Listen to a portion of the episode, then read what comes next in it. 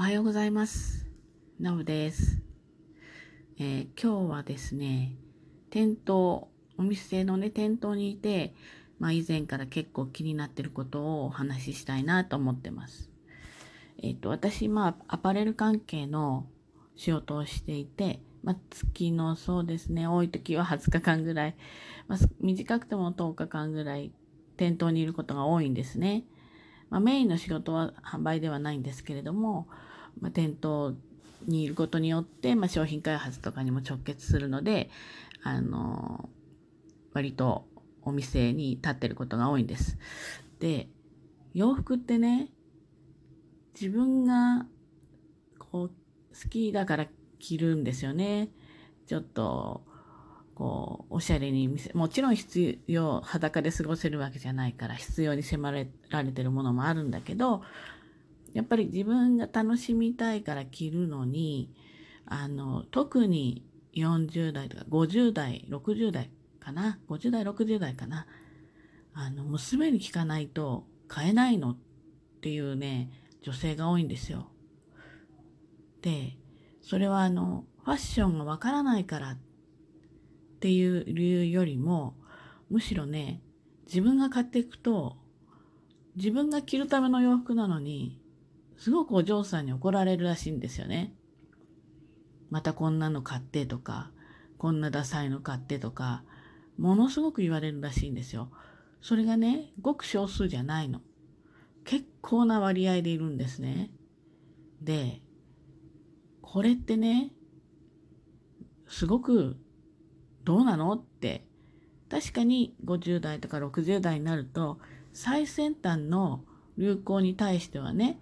あの、多少こう、一巡してから知るようなところ、一巡してからチャレンジするようなところあるんだけど、でもね、やっぱり私たちも一生懸命、まあ、子育てしてきたり、お仕事してきてたり、主婦してきてたりね、ここまで一生懸命頑張ってきたわけですよ。なのに、ようやく自分の時間とか自分のお金ができた、きた、この時期にですね、自分の好きなものが着れないっていう、この残念さ加減。これね、結構主体性がないなって思うんです。いや、私これ好きだから着るのって、あなたに何て言われても、もう私のお金で買ってるんで、私が決めたんだから、私これ着るのっていいと思うんですよね。でも、いちいちお嬢さんの、こう、お伺いを立てる。これなんだろうなっていつも思ってます。で、お嬢さん、じゃあそのお嬢さんが、例えば、まあ、どこかで、まあ、他のお店見てて来ますよね。で、どのお嬢さんも正直、プロの目から見て、素敵な人ってね、結構少ないんですよ。いや、この人のセンスで決めちゃうのって思うことすごくあるのね。しかも、あの、ちゃんとものが分かってる。やっぱり、こう年齢が経てば経つほど、質の良さとか、まあ、物の良さとか、そういったものが大事になってくるわけですよ。単なるファッションの追いかけじゃなくてね、あの、その人の年齢とか雰囲気に見合った質感っていうのはとても大事なんだけど、ちょっと分かってますっていう方多いんですね。でね、時々いらっしゃるのは、例えば体型キープされてる人だったら、若い方の服が着れちゃうんです、サイズ的に。だけどね、ほんと悲しいかな、首から下と首から上が全然別なんですよ。だから振り向いたら驚いちゃうみたいな。あの、やっぱりその人にそぐわないんですよね。だからあの、そのお嬢さんが選ぶものうんぬんとはちょっと少し話はずれるんだけど、自分に何が似合うかとか自分であのが好きなものを、まあ、着るとかあのなんかねトレンドとかそういうのばっかり意識してる状況要するにお嬢さんが OK するものはあの流行のものなんですよやっぱりシルエットとかねでもダボダボの服が似合わないお母さんにダボダボの服ねえどうなんでしょうって思うわけ。なのでね、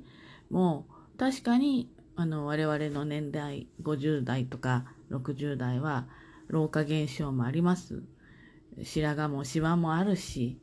体型もちょっと変わってきちゃってる。確かに少しそういったあ昔とは違うなっていうところあると思うんだけど、やっぱりね、自分が着たい服、そして例えば勧めてもらって、着てみて鏡に映った時にこれいけてるなって自分で思ったら、やっぱりそれが、あの、結果的には、何て言うんですかね、自分が堂々と楽しく着られる服なんじゃないかなって思うんです。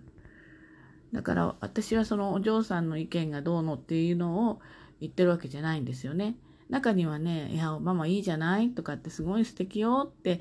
ちゃんと背中後押ししてくれるね、ママが好きだったらいいと思うよとか、そういうね、親子関係もあるんですよ。だけど、そもそもお母さんに対して、その、デリカシーのない、あの、デブなのにどうちゃらこうちゃらとかね、やっぱり言うの、おばさんなのにこんなのとかね、そういうお嬢さんも良くない。まあ、ただそれを育ててしまってるのは自分だから、これはね、なんとも致し方ないんだけど、やっぱり毅然とね、あの、いくつになっても自分が好きなものは好き、そうじゃないものはそうじゃない、欲しいものは買うとかね、やっぱりその主体性を持って生きないと、あの、そういったちょっと、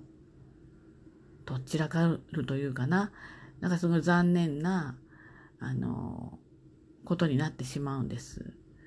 そこはね、あの、店頭で仕事をしていて、ちょいちょい出くわす出来事で、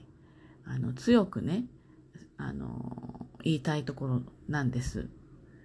だから、もうね、私たちは十分いろんなことをしてきて、残り、なんでしょう、80歳まで生きるんだったら、20年とか、30年、25年とかね、それはね、ここまで本当いろんなことを頑張って乗り越えてきたわけだから、もうのびのびと